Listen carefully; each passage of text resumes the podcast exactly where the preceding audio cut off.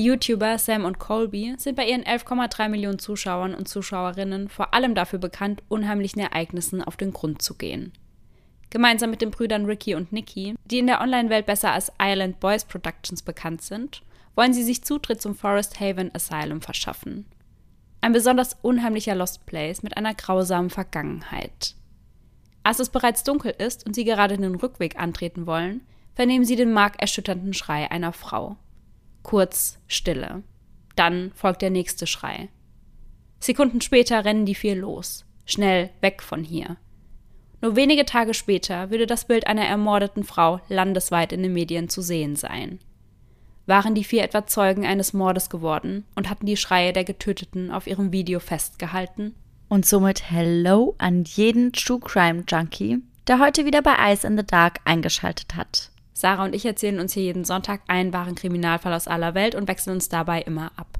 Bei unserer Recherche konzentrieren wir uns hauptsächlich auf Internetquellen. Das bedeutet, wir lesen Dutzende Artikel, manchmal sogar Polizei- und Autopsieberichte und im besten Fall besorgen wir uns ein dazugehöriges Buch, falls vorhanden. All die daraus gesammelten Informationen, die verpacken wir dann für euch in unsere jeweilige Folge. Und wenn euch das Endergebnis gefällt, lasst uns das auf jeden Fall wissen, entweder über Instagram unter eisendedark.podcast oder gerne bei dem Podcast-Player eures Vertrauens. Sarah, was sind denn so deine ersten Gedanken zu dem heutigen Fall, nachdem du meine Einleitung gehört hast? Also erst einmal habe ich mich gefragt, warum man sich dorthin freiwillig begeben würde dann habe ich kurz drüber nachgedacht und dachte mir, hm, vielleicht würde ich das auf jeden Fall auch machen. Ja, mit mir dann. Ja, und ich finde es auch gut, wie es innerhalb von meinem Satz von vielleicht würde ich das auf jeden Fall machen ja. ging. Also relativ schnell selbst überzeugt. Ich könnte mir das prinzipiell schon vorstellen. Es klingt aber sehr, sehr unheimlich. Und ich glaube auch spätestens bei dem Schrei wäre es mir eiskalt den Rücken runtergelaufen und wahrscheinlich wäre ich so schnell wie nur irgendwie möglich zu unserem Auto gerannt und wäre einfach weggefahren. Und ich bin gespannt, was du später sagen wirst, wenn ich dir den Schrei dann auch vorspielen werde. Ja, das habe ich mich auch gefragt, ob du den Schrei bzw. die Aufnahme in unserem Podcast vorspielen kannst. Ich bin sehr, sehr gespannt darauf. Und ich bin auch gespannt, ob das dann wirklich genau das war, über was in den Medien dann gesprochen wird und natürlich auch, was sich da zugetragen hat. Also das hört sich ja grauenvoll an. Ja, und ich weiß nicht, ob du dich daran erinnerst. Ich hatte vor ein paar Wochen schon eine Story bei uns bei Eyes in the Dark gepostet, wo ich gesagt habe, dass ich gerade sehr schockiert bin über das, was ich in der Recherche rausgefunden ja. habe. Und da habe ich den heutigen Fall recherchiert. Also, ach, es wird auf jeden Fall den ein oder anderen Kopfschüttler heute geben. Also, du hast den Fall recherchiert und bist dabei auf ein Detail gestoßen, das dich sehr schockiert hat. Ja. Oh, ich bin gespannt, was das ist.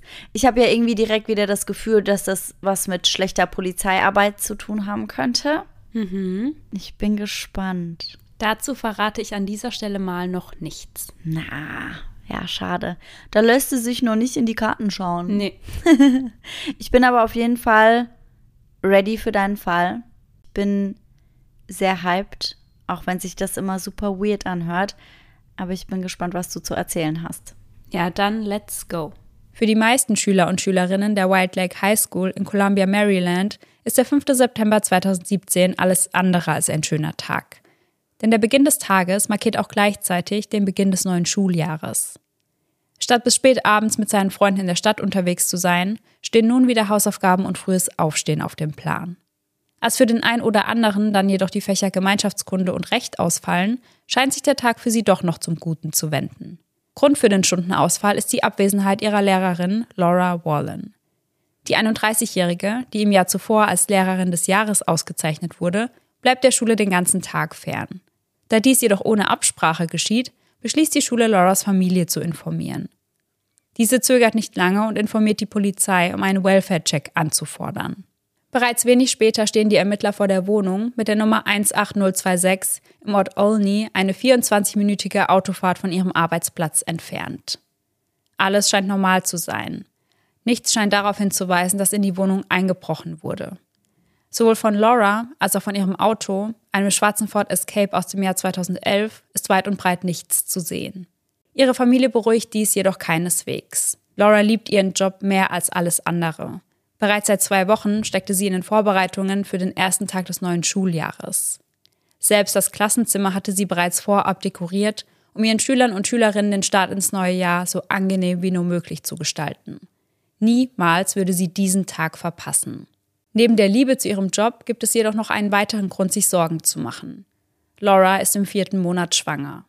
Was, wenn ihr und somit auch dem ungeborenen Baby, welches in ihrem Bauch heranwächst und aktuell der Größe eines Granatapfels entspricht, etwas zugestoßen ist? Wie so oft in vermissten Fällen werden erst einmal alle Freunde und Bekannte abtelefoniert, in der Hoffnung, Laura so schnellstmöglich finden zu können. Doch niemand weiß etwas. Nicht einmal ihr Langzeitpartner und Vater ihres Kindes, der 33-jährige Tyler Tessier. Die Sorge um die Vermisste wächst von Stunde zu Stunde. Schnell werden überall in der gesamten Stadt Suchplakate verteilt. Irgendjemand muss doch etwas gesehen haben. Auch Lauras Schüler und Schülerinnen wollen helfen und beteiligen sich bei der Aktion. Einer von ihnen, Zachwan Maxwell, sagt in einem Interview, Sie ist immer bereit, ihre Schüler an erster Stelle zu setzen. Und ich weiß, wenn einer von uns in ihrer Situation wäre, wäre sie genauso auf die Straße gegangen. Madison Pearson teilt die Sorge um ihre ehemalige Lehrerin und auch sie kommt in einem Interview zu Wort. Ich bin mit dem Herzen bei ihr, wo auch immer sie ist.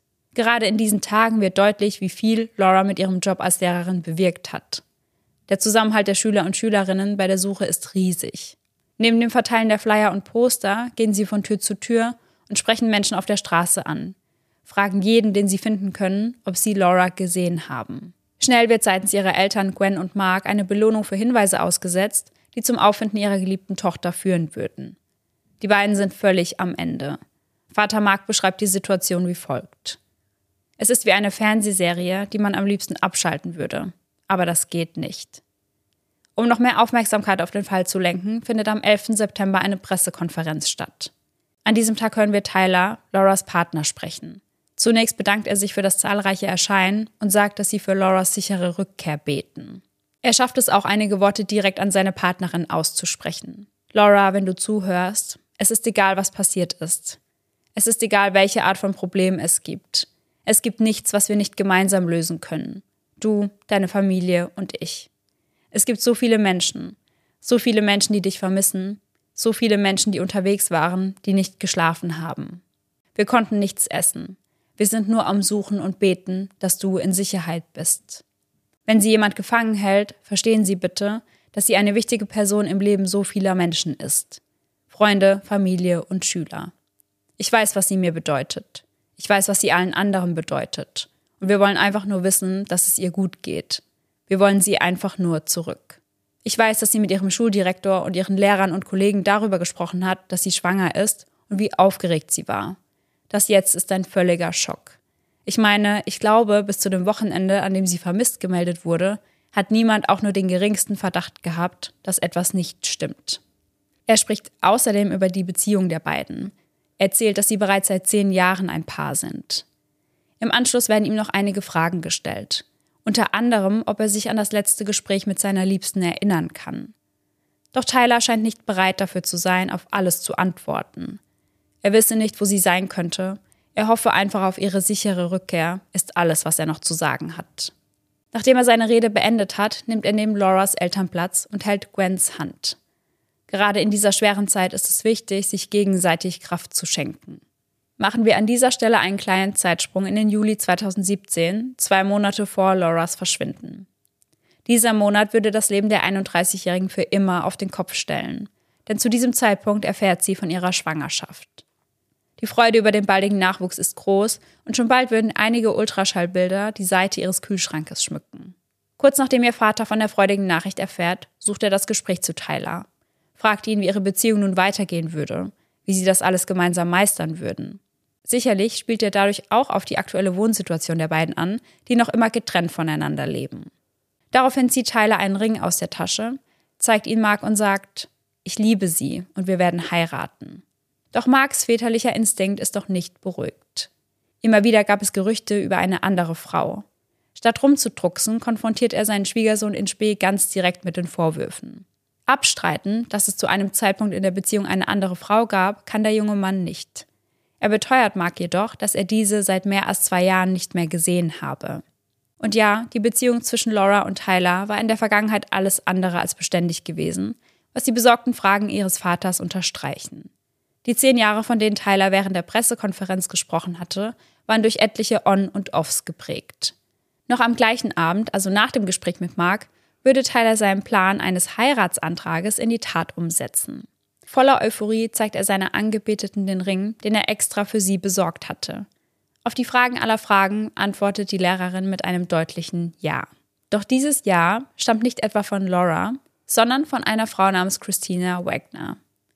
Die beiden sind bereits seit etlichen Jahren ein Paar und seit 2012 leben sie sogar unter einem Dach. Wait, what? Ja. Also er führt quasi ein Doppelleben. Ja, ganz genau. Und beide wissen aber gar nichts von der jeweils anderen. Sie wissen auf jeden Fall nicht, dass er noch in einer anderen Beziehung ist. Mhm.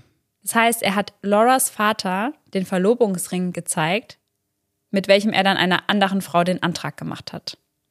Boah, ist das ekelhaft. Ja, das trifft's sehr gut. Wie eben schon gesagt, ahnt keine der beiden Frauen, dass ihr geliebter Tyler nicht nur Teil ihrer Liebesbeziehung ist. Gegenüber Laura beschreibt Tyler Christina als durchgeknallte, besessene Stalkerin. Gleiche Worte fallen vor Christina, wenn über Laura gesprochen wird. Doch bei ihr geht er noch weiter, beschreibt Laura als schizophren. Während Laura im August beginnt, alles für Baby Reed zu besorgen, was sie braucht, und die Vorfreude auf das zukünftige Familienglück von Tag zu Tag wächst, kommt der Schock. Wie genau sie zu dieser Information kommt, ist unklar, doch sie erfährt, dass Tyler ihr gegenüber erneut unehrlich war und er noch immer in Kontakt zu Christina steht. Am 28. des Monats nimmt Laura ihr Handy in die Hand und tippt folgendes in die Tastatur. Es ist wichtig, dass einige Dinge geklärt werden, und ich könnte mir vorstellen, dass du an meiner Stelle auch einige Antworten haben wollen würdest. Dies ist auf keinen Fall ein Versuch der Konfrontation. Ich suche nur noch eine Erklärung von Frau zu Frau. Als Christina diese Nachricht erhält, tritt sie umgehend in Kontakt mit Tyler und informiert ihn über den Kontaktversuch. Immerhin ist sie noch immer in dem Glauben, dass es sich bei Laura um eine Stalkerin handelt, die Tylers gesetzte Grenzen nicht respektieren möchte. Mit seiner Antwort versucht er dieses Bild weiter aufrechtzuerhalten, indem er Folgendes schreibt. Als ob dieser Tag nicht noch schlimmer werden könnte. Jetzt versucht diese verrückte Schlampe schon wieder uns zu verarschen. Ich könnte sie umbringen. Christina möchte ihren Partner dabei unterstützen, Laura endlich loszuwerden, und so gehen sie gemeinsam zur Polizei, um Anzeige wegen Stalkings zu erstatten. Auf dem Revier wird ihnen mitgeteilt, dass sie eine einstweilige Verfügung gegen Laura erheben könnten. Grundvoraussetzung dafür wäre jedoch eine Zusammenkunft aller Beteiligten vor einem Richter. Dazu zählt dann natürlich auch Laura, weswegen Tyler letztendlich noch einen Rückzieher macht. Jeden ersten Montag im September wird in Amerika der Labor Day gefeiert, ein Gedenktag der Arbeiterbewegung, der mit unserem Tag der Arbeit am 1. Mai zu vergleichen ist. Das Wochenende davor möchte Christina nutzen, um gemeinsam mit Tyler nach Pennsylvania zu fahren. Dort möchte sie die Kleider für die Brautjungfern aussuchen. Doch leider macht Tylers Knieverletzung, welche er sich beim Gassigehen zugezogen hatte, den beiden einen Strich durch die Rechnung. Christina muss also allein los. Laura plant dieses Wochenende gemeinsam mit ihrer Familie zu verbringen und mit ihnen zu verreisen. Ihre Pläne werden jedoch über den Haufen geworfen, als sich Tyler bei ihr meldet und ihr mitteilt, dass er sich etwas ganz Besonderes für die beiden überlegt hatte. Eine Knieverletzung hatte es nämlich nie gegeben. Die Wahl fällt Laura nicht schwer. Sie entscheidet sich für die Zeit mit ihrem Partner. Das Wochenende startet für die beiden ganz wundervoll. Am 2. September fahren sie gemeinsam mit dem Wagen durch die Gegend, erzählen über Gott und die Welt und lachen unheimlich viel zusammen. Immer wieder spricht Tyler davon, für sie und ihr Baby ein Haus bauen zu wollen, und so zeigt er Laura an diesem Abend mehrere Grundstücke. Hier könnte ihr neues Heim entstehen, das Zuhause ihrer eigenen kleinen Familie. Den gesamten Abend über fahren sie so viel hin und her, dass Laura irgendwann gar nicht mehr einordnen kann, wo sie sich gerade befinden. An einem gewissen Punkt hält Tyler an, steigt aus dem Wagen und nimmt ein Telefonat entgegen. Diesen Moment nutzt Laura, um sich mit ihrer Schwester Jen per Textnachrichten auszutauschen. Jen fragt ihre Schwester, ob sie sich in Frederick befinde, worauf Laura mit Er sagt, wir sind im Frederick County. Wir sind durch Clarksburg gefahren, aber ich weiß nicht wirklich, wo wir sind. Es ist so offen und hübsch hier. Daraufhin fragt Jen, ob Tyler ein Grundstück dort gekauft habe. Ich habe wirklich keine Ahnung, ich sitze im Truck, lautet Lauras nächste Antwort. Jen möchte sicher gehen, dass es ihrer Schwester gut geht und so fragt sie nach. Laura bejaht. So weit, so gut, gefolgt von einem grinsenden Smiley. Später am Abend holt sie etwas weiter aus. Er sagt, das hier sei ein mehrtägiger Prozess. Aber wir hatten eine lustige Fahrt aufs Land. Dann fing es an zu schütten und er hat mich zum Abendessen in ein Fischrestaurant mitgenommen und jetzt sind wir auf dem Weg zurück nach Hause. Aber er meinte, dass morgen ein neues Abenteuer ansteht. Wiederholt sagt Jen, dass sie nur sicher gehen wollte, dass es ihr gut geht. Hab eine gute Nacht, ich liebe dich, fügt sie noch hinzu. Auf dem Rückweg vom Restaurant habe sie sich übergeben, sonst gehe es ihr gut, sagt Laura. Tyler sei sehr romantisch, sie würden ein wirklich schönes Wochenende miteinander verbringen. Am darauffolgenden Tag trudeln auf Jens Handy weitere Nachrichten ihrer Schwester ein. Ich habe so viel gekotzt, dass ich glaube, mir dabei den Rücken verrenkt zu haben. Armer Tyler reibt mir jetzt schon seit einer Stunde den Rücken. Er sagt, dass wir in einer Stunde losfahren müssen. Gott, ich hoffe, ich kann aufhören, mich krank zu fühlen. Scheinbar geht es Laura im Laufe des Tages jedoch besser, denn sie und Tyler brechen wie geplant auf. Später am Tag schreibt sie Jen dann folgende Zeilen. Tyler hat mich zu einem Abenteuer auf dem Land mitgenommen. Ich weiß nicht warum, aber es geht um etwas, was in einem Feld wartet. Dem Wunsch ihrer Schwester, ihr ein Bild von eben jenem Feld zu schicken, kommt Laura nach. Der Ort scheint menschenleer zu sein und Jen beginnt sich Sorgen zu machen. Als Tyler davon erfährt, will er sie beruhigen, indem er ihr ein Foto von Laura schickt. Dieses zeigt die 31-Jährige auf dem Beifahrersitz des Trucks. Darauf schaut sie lächelnd in die Kamera und scheint gut gelaunt zu sein. Dazu schreibt er: Hey Jen, hier ist Tyler. Machst du dir Sorgen um sie? Ja, sie ist ganz allein, schwanger im Regen auf einem Feld. Also ja, ich frage mich, was los ist. Ihr geht es gut versprochen. Ich habe eine Überraschung für sie. Auf dieses Versprechen reagiert Jen mit einem Hoffentlich ist sie gut. Am Tag darauf, wir befinden uns mittlerweile am 4. September, werden die Nachrichten zwischen Laura und Jen beunruhigend. Auf die Frage, ob alles in Ordnung ist, antwortet Laura nicht mit ihrem gewohnten Na klar. Stattdessen findet sie folgende Worte. Nicht wirklich. Es sind gerade sehr viele Emotionen. Ich habe Tyler gesagt, dass er mich allein lassen soll. Ich weiß nicht, was ich tun soll. Er ist jetzt hier und ich habe ihm gesagt, dass er seinen Schlüssel hier lassen soll. Daraufhin möchte Jen natürlich sofort wissen, was passiert ist. Sie habe es vermasselt, schreibt Laura daraufhin. Jen versteht gar nicht, was los ist, fragt ihre Schwester, ob sie telefonieren sollen. Doch statt einem Telefonat folgen weitere Textnachrichten. In der ersten spricht Laura davon, eine Lüge zu leben. Sie könne es nicht übers Herz bringen, Tyler die Wahrheit zu sagen. Eine Lüge leben? fragt Jen, worauf Laura mit einem sehr langen Text antwortet. Ich habe so viel Mist gebaut und ich hätte meine Fehler schon vor langer Zeit zugeben sollen. Mom und Dad werden so enttäuscht sein und sich für mich schämen. Ich bin mir zu 95 Prozent sicher, dass Tyler nicht der Vater ist. Ich hatte schon das Gefühl, meine Periode wäre ausgeblieben, bevor wir wieder versuchten, die Dinge zu klären. Das ist so ein Schlamassel und ich weiß nicht, was ich mir dabei gedacht habe. Wahrscheinlich werde ich deswegen meinen Job verlieren. Ich war so wütend und verletzt, dass es sich wie Rache anfühlte. Jetzt mache ich alles nur noch schlimmer. Es tut mir so leid, ich habe alle verletzt. Tyler wird mir nie verzeihen. Wenn er versucht, dich anzurufen, sag ihm bitte, dass er wirklich ein toller Kerl ist. Denn ich weiß, dass ich seine Gefühle wirklich verletzt habe. Ich muss versuchen, da rauszukommen, bevor es zu spät ist. Ich werde versuchen, Antoine zu erreichen. Er verdient es zu wissen. Ich kann niemanden mehr anlügen. Ich bin so ein Idiot. Jen, es tut mir so leid. Bei dieser Nachricht bleiben Jens Augen bei dem Namen Antoine hängen. Ja, sie kennt ihn. Dabei handelt es sich um Lauras Ex-Freund. Gesehen hatte sie ihn, soweit Jen das wusste, seit zwei Jahren nicht mehr. Doch es ist etwas anderes, was Jen bei der Erwähnung seines Namens stutzig werden lässt. Die Schreibweise. Geschrieben wird er eigentlich A-N-T-O-I-N-E. In der Nachricht hatte man ihn jedoch A-N-T-W-A-N geschrieben. Außerdem telefonierten die beiden Schwestern sehr regelmäßig und Jen war verwundert darüber, dass Laura ihr eine so wichtige Information wirklich über Textnachrichten mitteilte. Irgendwas stimmt hier doch nicht. Als Lauras Vater am Tag darauf an ihrer Wohnung vorbeifährt, trifft er seine Tochter dort nicht an. Ihr Hund scheint allein zu sein und es brennen einige Kerzen. Im Anschluss an den Besuch schickt Mark seiner Tochter eine Nachricht, in welcher er ihr mitteilt, dass sie traurig darüber sind, dass sie ihnen ausweicht. Sie solle ihn doch bitte anrufen, sobald sie die Nachricht gelesen hat. Und jetzt sind wir also wieder in der Gegenwart angekommen. Das heißt, wir sind jetzt wieder an dem Punkt, an dem Laura bereits als vermisst gemeldet wurde. Die Ermittler durchsuchen nun Lauras PC und sichten Dutzende Aufnahmen verschiedenster Überwachungskameras. Die letzte Aktivität mit ihrer Bankkarte fand am 2. September zwischen 20.30 Uhr und 21.30 Uhr in einem Safeway Lebensmittelladen in Olney, also ihrem Wohnort, statt. Als Sie sich die Aufnahmen anschauen, bemerken Sie, dass Laura zu diesem Zeitpunkt nicht allein unterwegs war. Am 7. September erhält die Polizei dann einen Anruf, der wieder mehr Bewegung in den Fall zu bringen scheint. Eine Mitarbeiterin des Gramercy Place, einem Apartmentkomplex in Columbia, hatte in einem Mülleimer sowohl einen Führerschein als auch ein Handy gefunden. Der Name auf dem Ausweisdokument lautet Laura Wallen. Kurz nachdem die Ermittler vor Ort auftauchen, finden sie auch Lauras Wagen, der an jenem Apartmentkomplex abgestellt worden war, welcher sich nur drei Minuten von der Highschool, in der Laura arbeitet, entfernt befindet. Umgehend wird ihr Ford Escape nach Beweisen abgesucht. Und während das geschieht, verfolgt die Polizei noch eine andere Spur.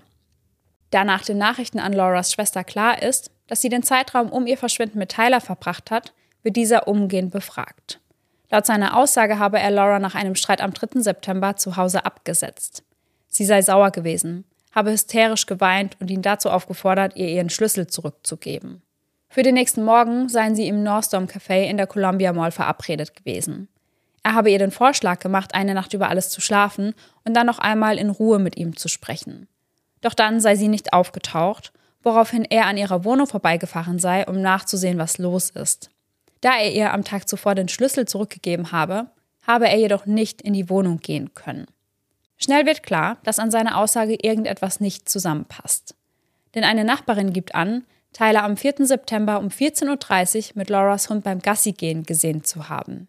Er musste also irgendwie doch in die Wohnung gekommen sein. Was Tyler nicht ahnt, zum Zeitpunkt der Pressekonferenz, über die wir vorhin schon gesprochen haben, ist er bereits eine Person von Interesse in dem vermissten Fall seiner Partnerin. Das heißt, seitens der Polizei war es eine ganz bewusste Entscheidung, ihn an diesem Tag zu Wort kommen zu lassen. So wollten sie herausfinden, was er zu sagen hat und wie er es zu sagen hat. Von Anfang an war auch Lauras Familie in den Plan eingeweiht gewesen. Das heißt, als Tyler die Hand von Lauras Mutter nahm, wusste diese bereits, dass Tyler vermutlich irgendwie mit dem Verschwinden ihrer Tochter in Verbindung steht. Später sagt ihr Vater, dass das das Härteste gewesen sei, was sie je tun musste. Im Anschluss an die Konferenz wird das Videomaterial von verschiedenen Experten gesichtet. Dabei achten sie unter anderem auf seine Emotionen, auf das, was er sagt und wie seine Körpersprache ist. Jetzt wird auch klar, warum die Polizei während der Konferenz deutlich gemacht hat, dass sie aktuell nicht von Fremdverschulden ausgehen. Sie wollten, dass sich Tyler in Sicherheit wiegt. Zwischendurch ändert dieser seine Story zum ersten Mal.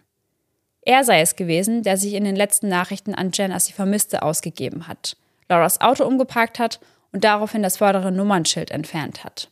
Er sei jedoch nur Lauras Anweisungen gefolgt. Das Baby in ihrem Bauch sei nämlich nicht von ihm, sondern von einem ihrer Schüler gewesen.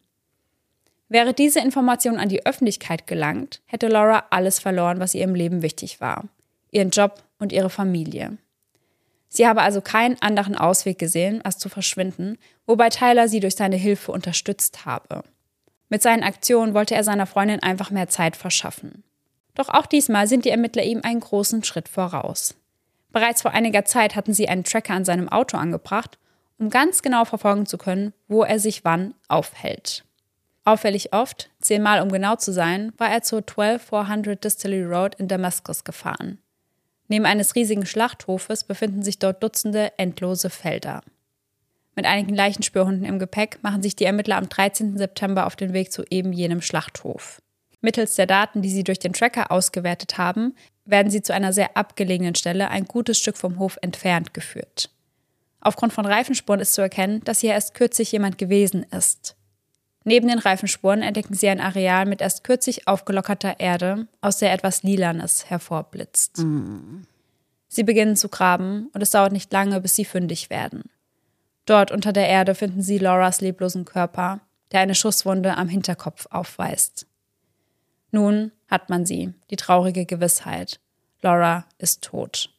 Durch die Autopsie kommt heraus, dass es sich bei der Waffe, mit der die 31-Jährige getötet wurde, um ein 22 Kaliber Gewehr gehandelt hatte.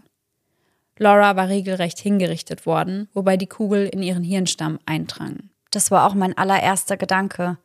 So ein Schuss in den Hinterkopf das gleicht halt wirklich einer Hinrichtung. Ja, komplett. Interessant ist, dass Tyler nicht nur vor längerer Zeit auf dem Schlachthof gearbeitet hatte, sondern sehr gut mit dem Besitzer befreundet ist. Einen Tag vor Lauras Verschwinden hatte er diesen während eines Telefonats darum gebeten, den Safe öffnen zu dürfen, in dem dieser seine Waffen, vier Gewehre mit dem Kaliber 22, aufbewahrt. Mhm. Die Tatwaffe können die Ermittler jedoch nicht finden. Beziehungsweise war die Kugel so stark beschädigt worden, dass es ihnen nicht möglich war, diese zuzuordnen. Aber kann man sagen mit Sicherheit, dass sie direkt gestorben ist? Wahrscheinlich schon, ne? Davon geht man auf jeden Fall aus, ja. Das würde ja immerhin bedeuten, dass sie zumindest nicht wusste, wie ihr geschieht. Ja, ja. Und ich finde den Gedanken ein bisschen angenehmer, weil wenn du halt überlegst, dass sie ihn gesehen hätte. Ich meine, so war es sehr heimtückisch und ebenfalls sehr grausam, aber zumindest musste sie nicht mit dem Gedanken als Gewissheit sterben. Weißt Ja. du, was ich meine? Ja, dass sie dann wusste, dass ihr eigener Partner Ja. sie jetzt töten Ja, wird. genau. Als die Ermittler das Bild, welches Laura an ihre Schwester Jen verschickt hatte, mit dem Fundort der Leiche vergleichen, wird ihnen ganz anders zumute. Laura hatte auf diesem Feld auf die Überraschung gewartet, die Tyler für sie vorbereitet hatte. Boah, ich finde das so makaber. Weißt du, sie stand dann da, wahrscheinlich mit einem Grinsen auf dem Ja. Gesicht. Vielleicht hat sie auf einen Antrag gewartet oder mhm. sowas in die Richtung.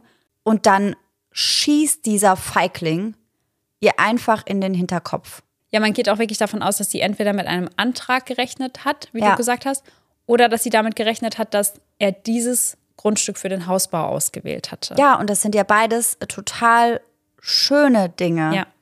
Aber mit dem, was dann passiert ist, mit dem hätte sie ja niemals rechnen können. Ja. Und ich finde das einfach so furchtbar. Ich finde das auch irgendwie so makaber zu sagen, hey Schatz, stell dich da mal hin, ich habe eine Überraschung für dich. ja. Dann noch diese Vorfreude zu schüren Ja. und dann einfach kaltblütig abzudrücken. Ich finde den Gedanken ganz feige und ganz furchtbar. Ja, ich finde das auch alles so ekelhaft einfach. Denn statt einem Ring oder einem neuen Grundstück erwartet Laura hier draußen im Nichts der Tod. Um 17.30 Uhr an diesem Tag wird Tyler festgenommen und für Mord ersten Grades, Behinderung der Justiz, Manipulation von Beweismitteln und Falschaussage angeklagt. Kurz darauf wird dies und der Fund der Leiche in einer extra angesetzten Pressekonferenz verkündet. Seitens der Polizei heißt es, Schweren Herzens müssen wir Ihnen mitteilen, dass die Lehrerin der Wild Lake High School, Laura Wallen, heute Abend von der Polizei des Montgomery County tot aufgefunden wurde. Bitte nehmen Sie die Familie von Miss Wallen in Ihre Gedanken auf. Lauras Schüler und Schülerinnen vereinbaren am Tag nach dem Fund in der Schule schwarz zu tragen, um ihrer Lehrerin zu gedenken. Jeder von ihnen spricht nur in den höchsten Tönen von der 31-Jährigen. Sie habe sie jeden Tag motiviert, zur Schule zu gehen. Ehemalige Schüler und Schülerinnen sprechen davon, dass Laura ihnen geholfen habe, die Highschool überhaupt erst abzuschließen. Für sie war das Lehrerdasein nicht nur irgendein Job, es war ihre Berufung. Um die Jugendlichen zu unterstützen, wird das mobile Howard County Krisenteam für den Tag nach dem Fund zur Schule beordert. Jeder von ihnen soll die Möglichkeit bekommen, mit Experten und Expertinnen über den Verlust zu sprechen. Aber das finde ich auch richtig gut und richtig wichtig.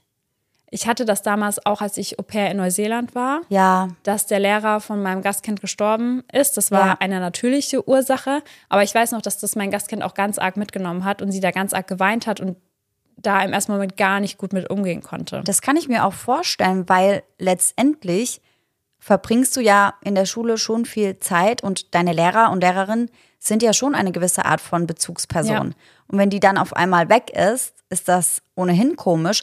Wenn das dann aber auch noch so einen brutalen und tragischen Hintergrund hat, macht es das ja noch mal schlimmer. Ja, total. Und sie war ja mit sehr vielen Schülern und Schülerinnen wohl sehr, sehr eng. Genau. Und das ist dann, glaube ich, schon schwer zu verkraften im ersten Ja, Moment. das glaube ich auch. Deswegen finde ich das auf jeden Fall einen richtigen Schritt. Ja, total. Mit dem Leichenfund kommt es auch zu einer neuen Seite der Geschichte seitens Tyler. Einmal erzählt er von einer Gang, bestehend aus schwarzen Männern, die ihn und Laura von ihrem Grundstück entführt hätten. Boah, ich finde das ja auch schon wieder so ekelhaft, weil mich ja schon wieder anekelt, dass das eine Gang gewesen sein muss, bestehend aus schwarzen Männern. Ja, da habe ich auch direkt gedacht, so brau, Hauptsache man schiebt das jetzt ja auf irgendwelche anderen Leute und schürt damit irgendwie noch den Rassismus, der dort eh schon herrscht.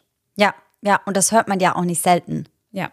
Ich musste da eben auch direkt an den Fall von Sherry Papini denken, die ihre eigene Entführung doch auch auf Hispanics geschoben hat. Ja, mhm. Und damit auch so ein bisschen dieses Klischee bedient hat und wirklich den Rassismus geschürt hat. Da habe ich tatsächlich auch dran denken müssen. Ganz, ganz ekelhaft. Ja, ja. Diese Gang hätte das Paar dann auf das Feld in Damaskus gebracht und Laura dort mit einem Kopfschuss hingerichtet. Und warum wäre er davon gekommen? Ja, ganz einfach, Sarah, weil er um sein Leben gebettelt hatte. Mhm. Doch dann ändert er die Story erneut. Er und Laura hätten sich gestritten, woraufhin sie mit einer Schere in der Hand auf ihn los sei. Bei diesem Vorhaben sei sie ausgerutscht, habe sich den Kopf gestoßen und sei aufgrund einer Kopfverletzung gestorben. Anschließend sei er raus aufs Feld gefahren, um sie dort zu beerdigen.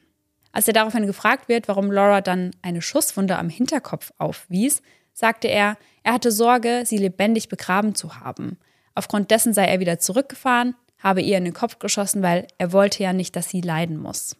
Also, also, ich bin sprachlos. Ja.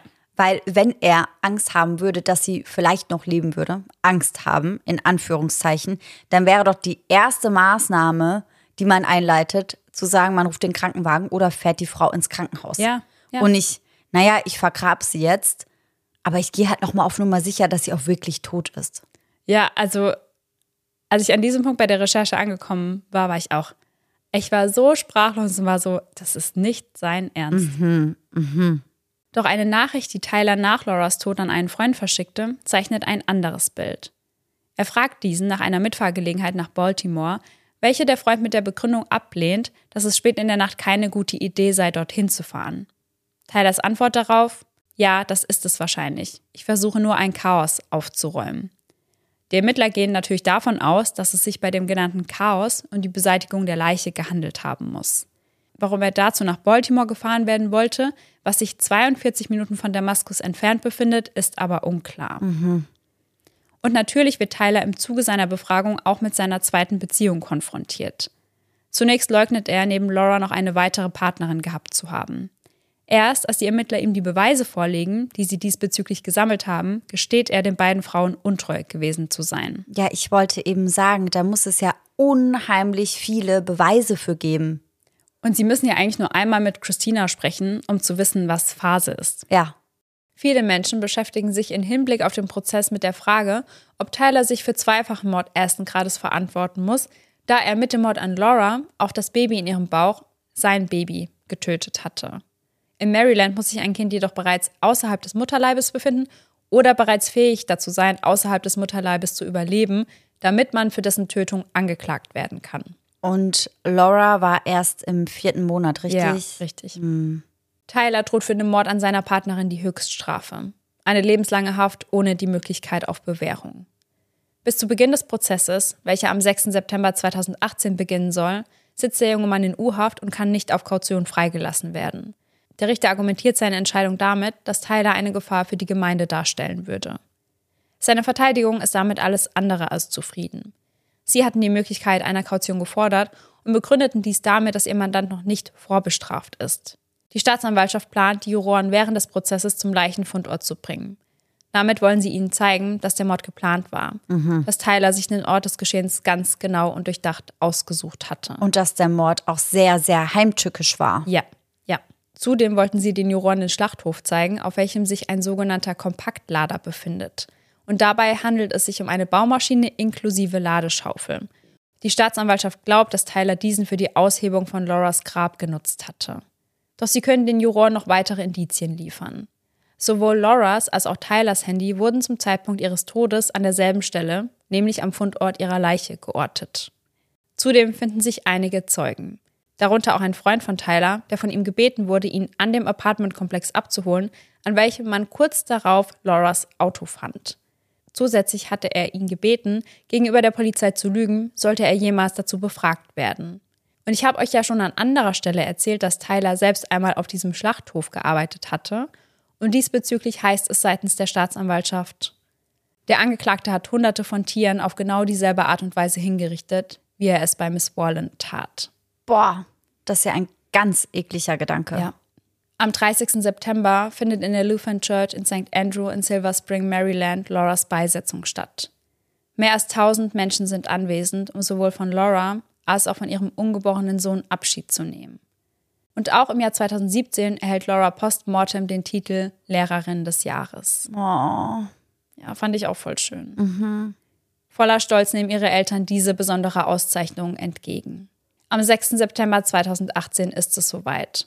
Fast genau ein Jahr nach dem Tod von Laura startet der Prozess. Für Tyler beginnt dieser Tag um 4 Uhr in der Früh. Um 4.45 Uhr geht er duschen und erhält sein Frühstück. Plötzlich wird vor Beginn des Prozesses jedoch eine weitere Pressekonferenz einberufen. Staatsanwalt John McCarthy wendet sich darin mit folgenden Worten an die Öffentlichkeit. Wir wurden heute Morgen der Möglichkeit beraubt, die Öffentlichkeit über die wahre Natur und die Einzelheiten dieses Verbrechens aufzuklären.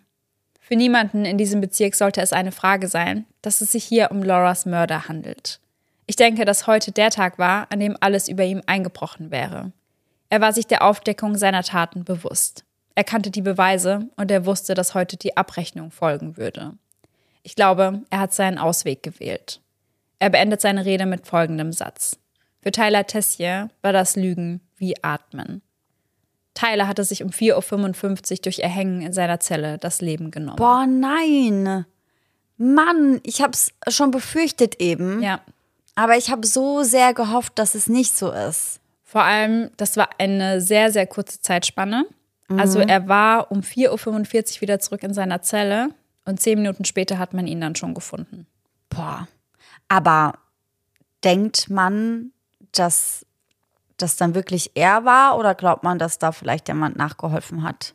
Also man glaubt, dass er es selbst war, ja. weil man auch fünf Abschiedsbriefe bei ihm in der Zelle gefunden hat. Mhm. Und diese Briefe, die haben wohl darauf hingedeutet, dass er bereits seit Wochen darüber nachgedacht hat, sich das Leben zu nehmen. Ja, weil er den leichteren Ausweg wählen ja. wollte. Und das ärgert mich, weil ich finde, dass Laura und auch ihre Familie, ihre Freunde verdient hätten, dass er bestraft wird. Ja. Und natürlich wurde ihm das Leben genommen, aber es wurde ihm halt damit auch genommen, dass er da sitzt und darüber nachdenken muss, was er getan hat. Ja. Dass er es bereut und sich jeden Tag denkt, ich sitze halt hier wegen meinen Taten.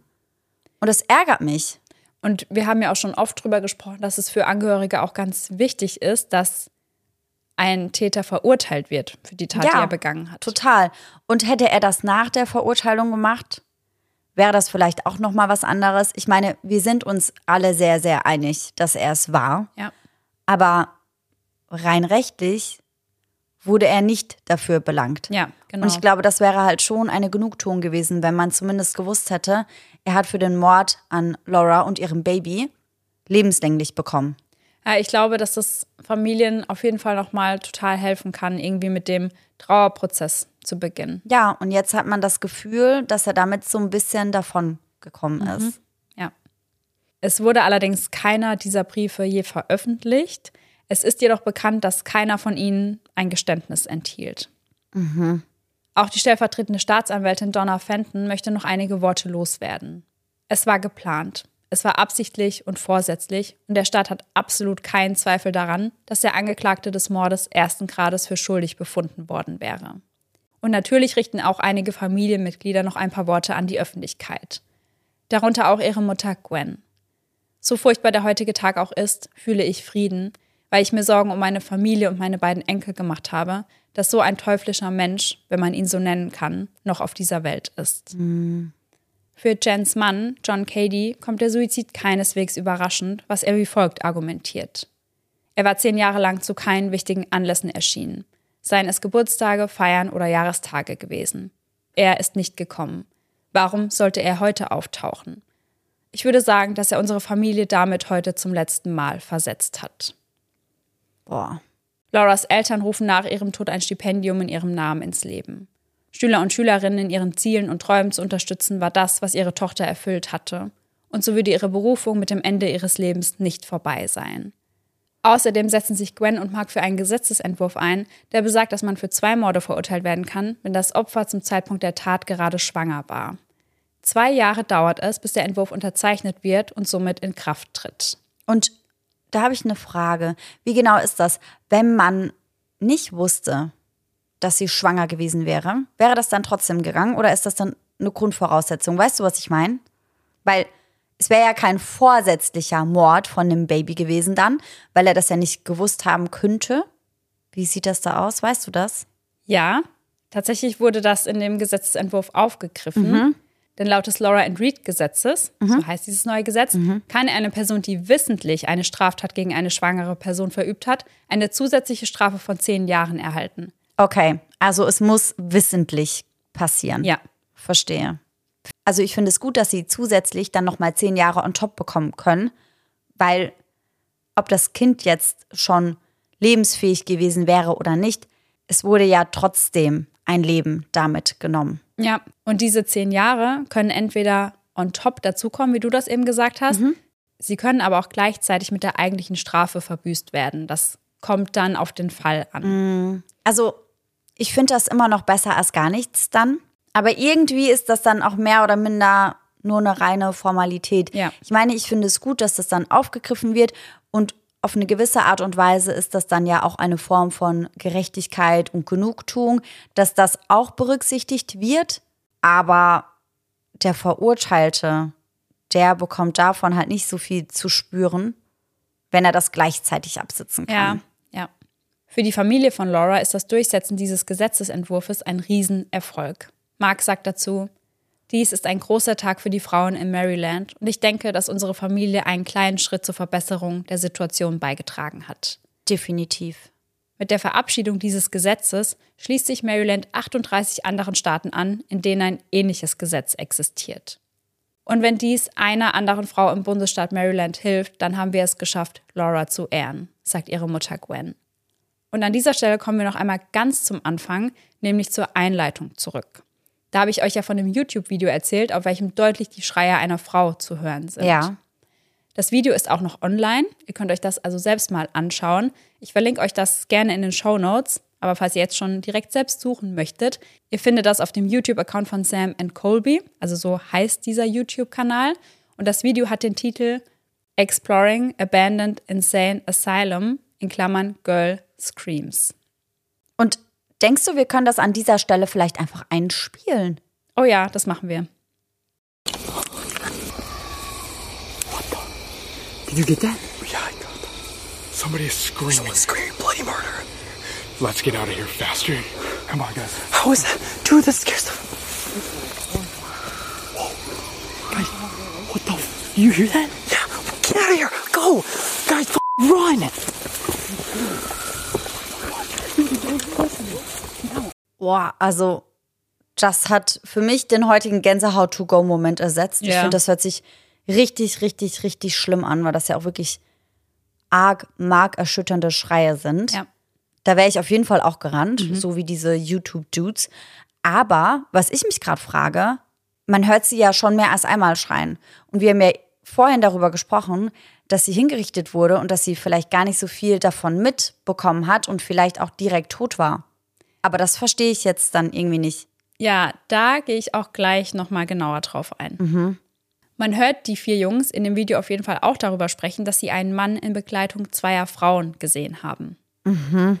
Und erst vor einem halben Jahr veröffentlichten die Brüder Ricky und Nikki auf ihrem YouTube-Account Ireland Boys Productions ein Video mit dem Titel We Witnessed Murder, also wir waren Zeugen eines Mordes. Und in dem gehen sie nochmal genauer auf diese Videoaufnahmen ein. Mhm.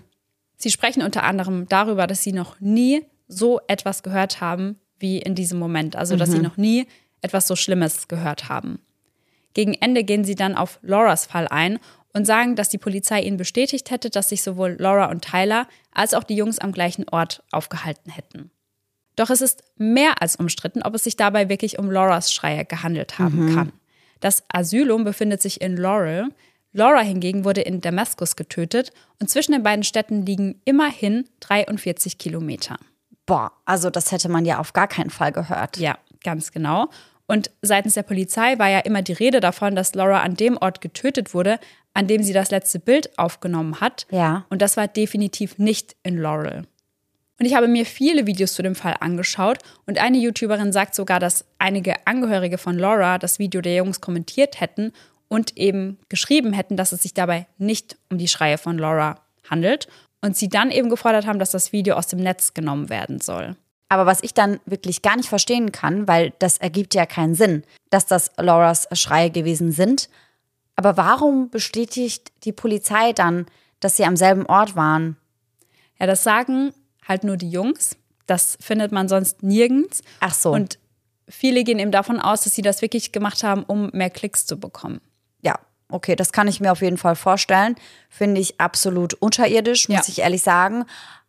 Aber von offizieller Seite, also von der Polizei, wurde das nie bestätigt. Nein. Okay. Also dann bin ich ehrlich, bezweifle ich sehr, sehr stark, dass das die Schreie von Laura waren, weil das erstens gar nicht zu dem rekonstruierten Tathergang passt Ja.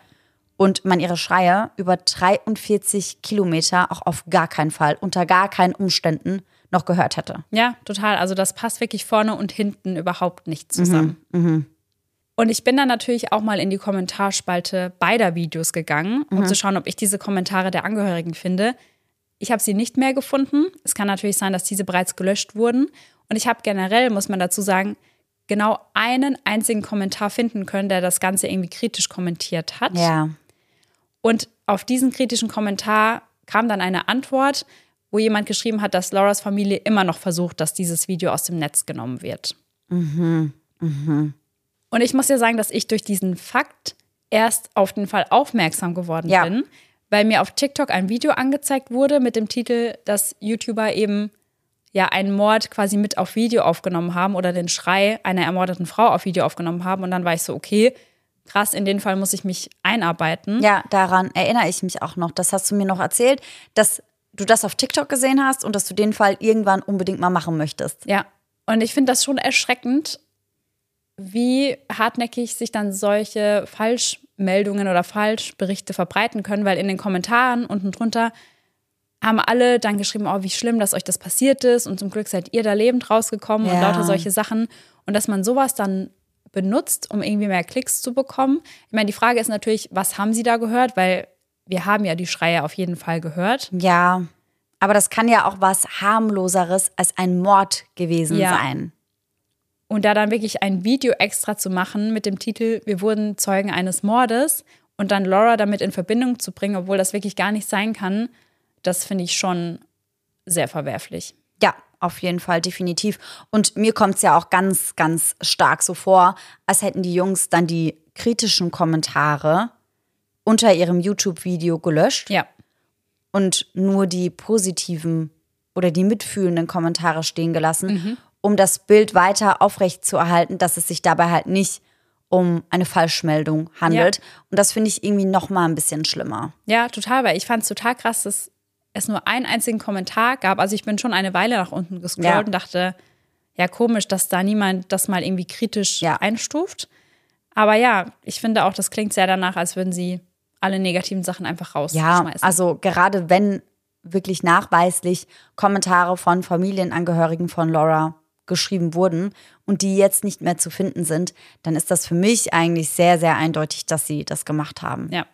Also auf jeden Fall sehr heftig. Und ich habe das erst relativ am Ende der Recherche herausgefunden, dass das gar nicht passen kann. Und da war ich so, okay, krass. Ich meine, das ist der Grund, warum ich auf den Fall aufmerksam geworden bin. Und dann erfährt man am Ende, dass das gar nicht der Wahrheit entspricht. Ja, ja, ja.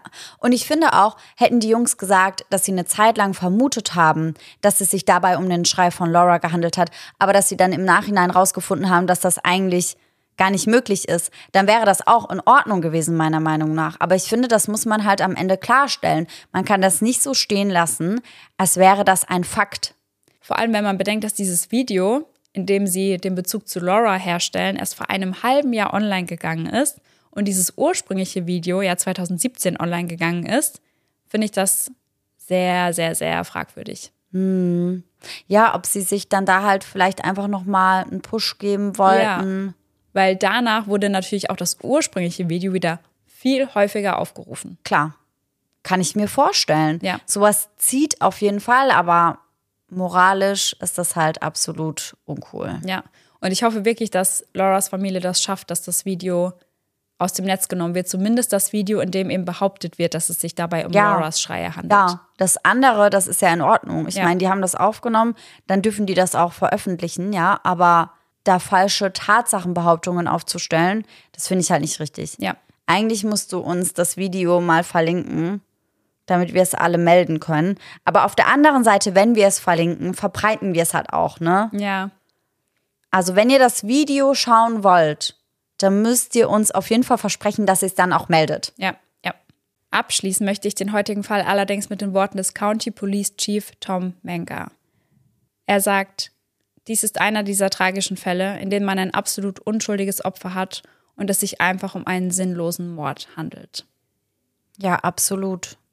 Absolut. Also ich finde den Mord auch so, so sinnlos, weil wir haben da ja schon öfter drüber gesprochen. Wenn du mit jemandem nicht mehr zusammen sein möchtest, dann besteht immer, egal ob man verheiratet ist, egal ob man zehn Kinder miteinander hat, es besteht immer die Möglichkeit, sich zu trennen. Und es ist nie eine Option, gewalttätig zu werden oder sogar zum Mörder zu werden. Und ich verstehe auch nicht, wie manche Menschen denken können, dass das der beste Ausweg ist. Ja, weil er hat Laura die Möglichkeit genommen, Mutter zu werden. Er hat seinem ungeborenen Kind die Möglichkeit auf ein komplettes Leben genommen. Er hat Lauras Familie die Tochter und das Enkelkind genommen. Also ich bin da auch jedes Mal sprachlos, was sich Leute rausnehmen, dass die anderen Menschen das Leben nehmen, nur damit sie irgendwie fein aus der Sache raus sind und dann ja.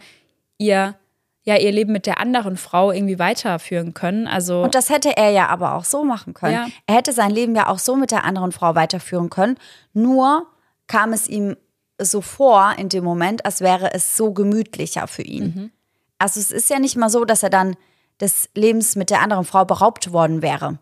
Es war so einfach nur angenehmer und einfacher, weil er sich keiner wirklichen Konfrontation stellen musste. Ja, und ich glaube, dass das viel dann damit zu tun hatte, dass er mitbekommen hat, dass Laura Christina kontaktiert hat. Ja, klar. Und er dann wahrscheinlich Angst hatte, ja, was, wenn sie ihr erzählt, dass Laura von mir schwanger ist. Und dann hätte er vielleicht Angst gehabt, beide zu verlieren. Und dann dachte er so, ja, Dann bringe ich halt lieber eine von beiden plus mein ungeborenes Kind um. ja, Und letztendlich sehen wir ja, wie das Ganze ausgegangen ist. Denn somit hat er auch sich selbst die Möglichkeit auf dieses Leben genommen, nur weil er einfach zu feige war. Ja. Und er war ja wirklich feige in jeglicher Hinsicht. Das war ja ein kompletter Feigling. Er hat sich nicht getraut, klar Tisch zu machen mit den Frauen. Er hat sich nicht getraut, Laura anzugreifen, als sie ihn anschaut, sondern hat sich stattdessen so eine alberne, heimtückische Methode ausgewählt, um sie zu töten. Also, das ist ja wirklich ein Typ, ganz, ganz, ganz feige. ja. Und was ich dann auch immer noch so schlimm finde, wenn Männer oder wenn Täter oder Täterinnen im Anschluss dann noch versuchen, das Opfer in ein schlechtes Licht zu rücken. Ja. Und dann noch so tun wollen, jetzt wie in diesem Fall, dass sie von ihrem Schüler schwanger gewesen wäre, um sie dann da noch in den Dreck zu ziehen. Obwohl er halt der Einzige in dieser Situation ist, der irgendwie Dreck am Stecken hat, sage ich mal. Ja, total. Und das finde ich so ekelhaft. Und da wurde auch oft der Vergleich zu Chris Watts gezogen, Ja. der ja auch in der Befragung dann so getan hat, als hätte seine Frau die Töchter getötet und deswegen hätte er sie getötet. Also ja. ja, Stimmt, stimmt, als wäre sie ausgerastet Ja. und hätte die Mädchen getötet und deswegen hätte er sich nicht mehr zusammenreißen können. Mhm. Das ist ganz, ganz ekelhaft. Also mal abgesehen davon, dass du ihr das Leben genommen hast, willst du dann auch noch ihren Namen beschmutzen. ja, Und bei Laura war es ja auch so, dass sie einen ganz tollen Ruf hatte, Ja. dass sie von allen Seiten geliebt wurde und als ganz wunderbare Person beschrieben wurde. Und das nimmt er ihr dann auch noch. Und das, finde ich, passt auch, wie du gesagt hast, so in dieses feige Bild. Ja. Weil dann redest du so über jemanden, der sich gar nicht mehr wehren oder äußern kann. Ja, ja, total. Und ich war, wo ich richtig sauer war, war, als ich mir das Video dieser Pressekonferenz angeschaut habe und er da steht und so tut, als würden ihm die Tränen kommen und er so tut, als würde er sie so vermissen und würde wollen, dass sie zurückkommt. Und als ich mir das angeschaut habe, wusste ich ja schon, dass er sie getötet hat. Ja. Und dachte mir so, boah, also da hat es in mir richtig gekocht. Ja, ja, da fängt es dann an zu brodeln. Boah, kann Ja. ich mir vorstellen. Ich muss mir das Video unbedingt anschauen. Ja. Vielleicht lade ich es auch mal bei uns auf Instagram Ja. Unter eisendedark.podcast. Dann könnt ihr das auch mal schauen. Ja, und dann bin ich sehr gespannt, wie wütend ihr werdet, wenn ihr euch das anschaut. Ist so, ihr müsst das eigentlich mal raten auf einer Skala von 1 bis 10. Ist so. Wie wütend ihr auf diesen Dude seid. Also ich war auf jeden Fall 10 plus. Ja, 12. Ja, so ungefähr. Ja. Aber also ich war auch, während du erzählt hast, mehrmals sehr, sehr sauer. Ich habe mich auch sehr über seine Version, die er da erzählt hat, geärgert. Ja. Weil ich mir dachte, einfach nein, Mhm. einfach nein. Das ist so albern und das ist so schwachsinnig.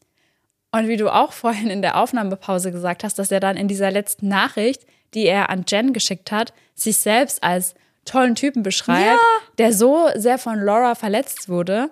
Und ihr müsst euch mal überlegen, dass er das geschrieben hat, nachdem er sie getötet hat. So. Ja, ja, ja. Ich meine, hallo? Ja, Wahnsinn, Wahnsinn. Aber Ja. ich finde, das ergibt wirklich so ein komplettes Gesamtbild. Ja, absolut. Das passt einfach alles schon ganz gut zusammen.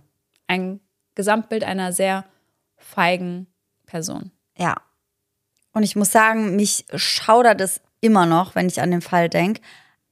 Aber was mich auch so ein bisschen zum Schaudern bringt, ist unser heutiger Gänsehaut-to-go-Moment.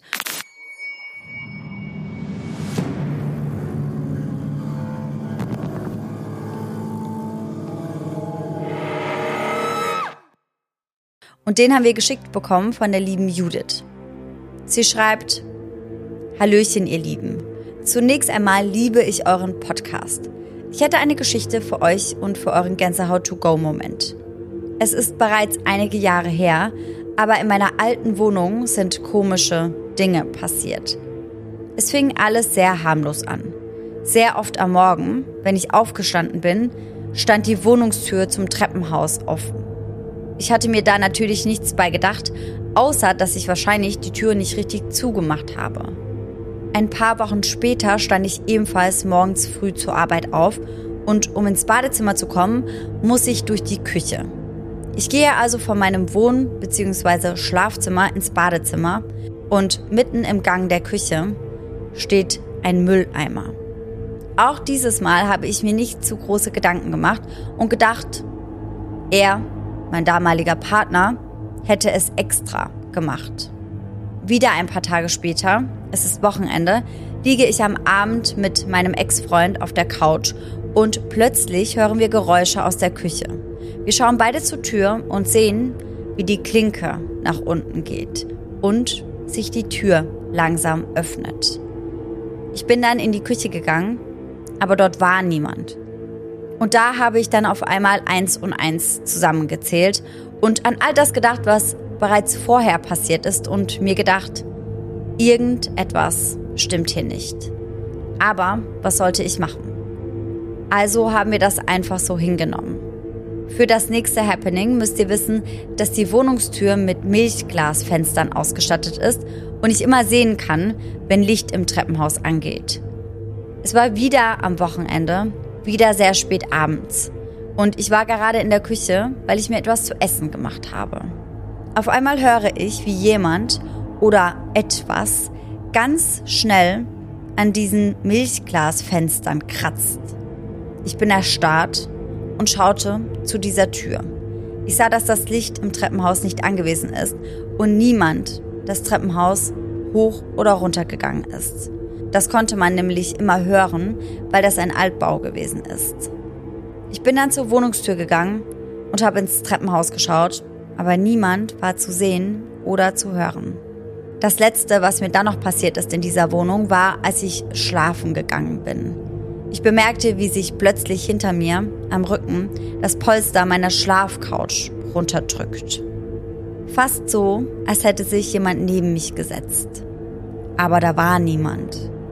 Daraufhin habe ich am nächsten Tag alles meiner Mutter erzählt und sie gab mir Weihwasser, damit ich die Räume segne und seitdem ist auch nichts mehr passiert. Trotzdem wollte ich einfach wissen, was das war. Und ich habe mich dann über die Gemälde, die im Treppenhaus hingen, informiert. Und zwar waren das die weinenden Kinder von dem Künstler Bragolin. Vielleicht hatte das alles etwas damit zu tun, denn die Gemälde, die sollen angeblich verflucht sein. Ich finde es richtig krass, dass sie diese Bilder da hängen hatte, weil wir haben das schon häufiger als Vorschlag für einen Spooky Sunday zugeschickt bekommen. Diese weinenden Kinder. Diese weinenden Kinder von dem Künstler Bragolin, ich habe da noch nie von gehört. Ja, das war schon das ein oder andere Mal als Vorschlag für den Spooky Sunday dabei. Ich habe mich da auch noch nicht reingefuchst, aber das werden wir auf jeden Fall früher oder später noch nachholen. Ja, Ansonsten auf jeden Fall wie immer eine sehr, sehr creepy Geschichte. Ich finde ja vor allem diesen Gedanken, dass sich jemand neben dich setzt oder dass es sich anfühlt, als würde sich jemand neben dich setzen, aber da ist niemand, den finde ich besonders unheimlich. Ja, und ich fand auch das Milchglasfenster da ganz schlimm, weil ich mir auch vorgestellt habe, wie das aussehen würde, wenn sie da hätte etwas vorbeihuschen Boah. sehen. Ganz, ganz grausamer Gedanke. Ja, total. Und diesen Gänsehaut-to-go-Moment haben wir per E-Mail zugeschickt bekommen. Also ihr könnt uns diese nicht nur bei Instagram, bei eisendedark.podcast, sondern auch per Mail und das bei eisendedark.derpodcast.gmail.com zusenden. Und dann würde ich sagen, sind wir am Ende der heutigen Folge angekommen. Wir hoffen natürlich, dass ihr alle nächsten Sonntag wieder mit dabei seid. Und bis dahin, schöne Träume. Bis dann. Tschüss. Tschüssi.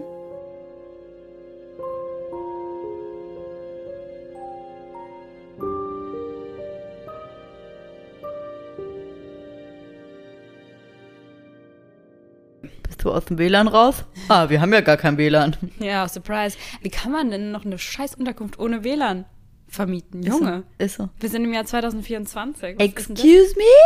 Weißt du, deswegen kam unsere Folge zu spät online, weil ich dann morgens zu irgendeinem Café hechten muss. Echt? Das sind Ja, die, die Behind the Scenes hier, Leute. Ja. Das machen wir mit in die Outtakes rein. Regi musste nämlich wirklich morgens dorthin hechten. Ja. Ja. Ich habe direkt geguckt, wann machen die auf? Ich stand nicht um Punkt vor der Tür und war so, ja. Junge, ich muss rein. Ich muss rein. Ich brauche euer WLAN. Und ich nehme noch einen kleinen Kaffee.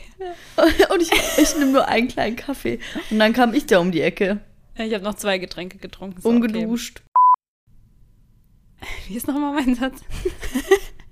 Sarah und ich. Ich war eben auch, weil haben wir überlegt.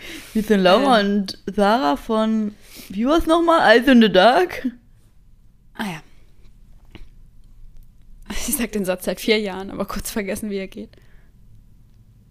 Sarah und ich erzählen uns hier jeden Sonntag ein wahren. Ja, wir haben jetzt halt auch schon länger nicht mehr aufgenommen. Ja.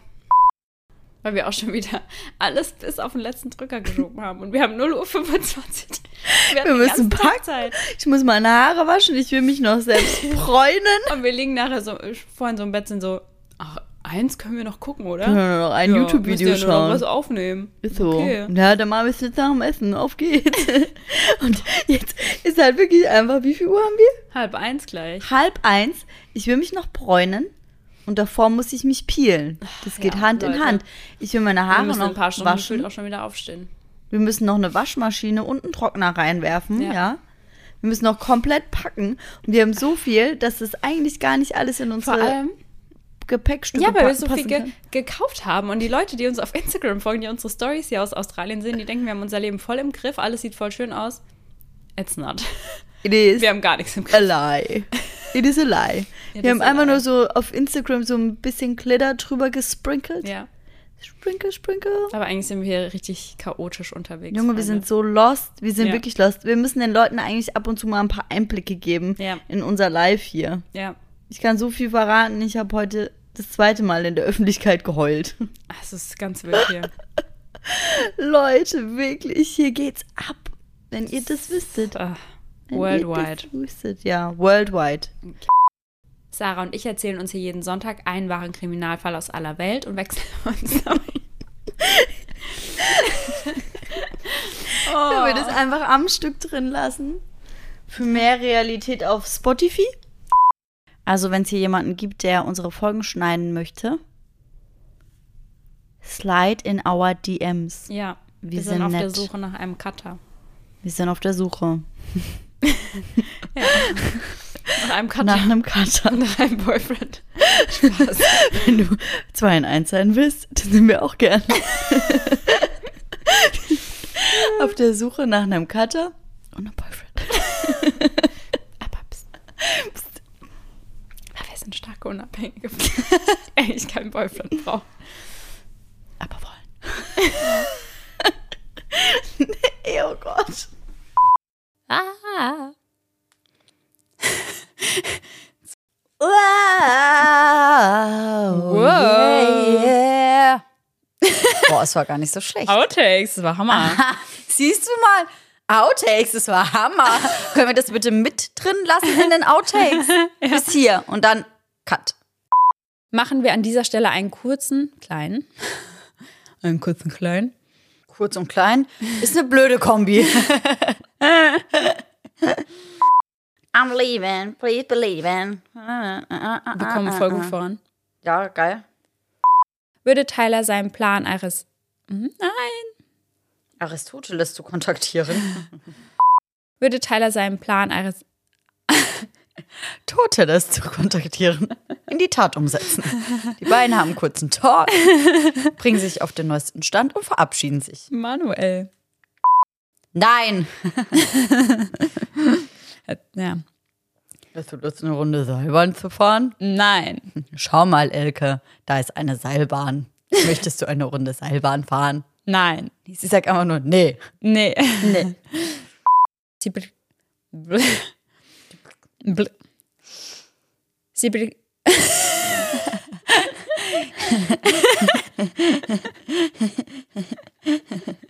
Was ist denn das? Ah. Ich sage, sie blickt. Sie blickt. Outtakes. Okay. Das hat der geschrieben, gell? Ja. Der kleine Hund. Und dann stellt er sich noch so dass er wirklich ein toller Kerl ist. Hals, Maul, wie auffällig krank, willst du gell? sein, Tyler? ja, sorry. Was ist das denn? Und außerdem ist er auch der beste Liebhaber, den ich jemals hatte. Und der attrakt attraktivste Mann, den ich jemals gesehen habe. Ja. Und lustig ist er auch. Aber ich habe verkackt. Oh Mann. So, ja, komm, ey. Mach's doch noch auffälliger. Kranke. Antoine. Junge, was? Der hat Antoine geschrieben. Antoine. Wie dumm willst du sein, Tyler? Ja. Ich war ja mit Laura zusammen in der Schule. Und eine sehr, sehr gute Freundin von mir war auch mit bei uns in der Matheklasse. Und da hatte ich es gestern erst noch mit Mube drüber. Und sie saß da und hat ganz arg geweint, weil sie nämlich einen Unterkurs geschrieben hat. Und hat dann gesagt, als würdest du die Story nicht kennen. Mhm, erzähl weiter. Und hat dann gesagt, ja, kann ja nicht sein, nur dumme Menschen schreiben Unterkurs in Mathe, bla bla bla bla bla. Laura saß wahrscheinlich schon da und dachte sich so, Bro, halt's Maul, ich habe immer einen Unterkurs. Hat's aber nicht ausgesprochen. Das hat unser Mathelehrer übernommen. Der wollte nämlich Mube dann trösten und war so, schau mal, Mubashra, jetzt mach dir mal keine Gedanken. Guck dir mal die Laura an. Die schreibt immer einen Unterkurs. Und die weint auch nicht. ich werde der Ausblick war so, Junge, what, Mann? Okay, so motivierst du deine Schüler auf jeden Fall nicht. Ist das so geil, dieser Blick Wie, auch einfach. dann, wie er dann dabei auch zu mir geguckt hat. Gell? Ja, guck dir doch mal die Laura an. Guck mal, die Laura, Die hat immer einen die Unterkurs. ist immer so dumm. Sie ist immer auch so betont. Die hat immer, einen Unterkurs. Und die so, meint auch nicht. Leute, die einen Unterkurs schreiben, sind so dumm. Guck mal, die Laura macht das doch immer. Mach dir nichts draus. Es gibt noch Leute, die noch öfter einen Unterkurs haben. Ey, ist so geil. Ich liebe diese Story einfach Ja, so. ich Das auch. ist so geil, weil dein Blick war auch so. Schau, bei Mube war der so, Sis, muss das sein? Und bei ihm war es dann spätestens so, Alter, I'm the fuck out. Lasst mich alle in Ruhe. oh, Outtakes. Geil. Ja, das war echt Hammer, ey. Für niemanden, für niemanden in diesem, niemandem, für niemanden, ja. Für niemanden? Für niemanden? Niemanden? Ja. Das so ein bisschen mit dem Selbstbestätigen wie dieser Indie Beninging. Ja. Ini die Beninging. Kennst du den nicht? Nee. Ey, das ist mein Liebling. Musst du mir mal Dass wir zeigen. so eine Rede halten und wir sagen in the beginning. Und er kriegt es halt nicht hin. Und er sitzt so da und ist so in die Beninging. Ini die Beninging. Soll ich es kurz raussuchen? Das fühl Dann können wir es euch allen auch zeigen, nämlich. Ich fände das schon gut. In the beninging. Ja. In in uh, in the in in the beninging. Yeah. In Yeah. in in the beninging. In the beninging. In in in the be in in the beninging. In the beninging. In the in the beginning in the beginning yeah in Ja. the, in in uh, in the. In, Ich liebe den. Alter, das ist süß auch. Der ist so goldig. Wie er dann auch so wackelt und ist so. Ja. Ini, i- ini biningi. ini die biningi. Ja. Yeah. Der ist voll liebi, ey. Ich mag den voll. Ja. Ini die biningi. Ja.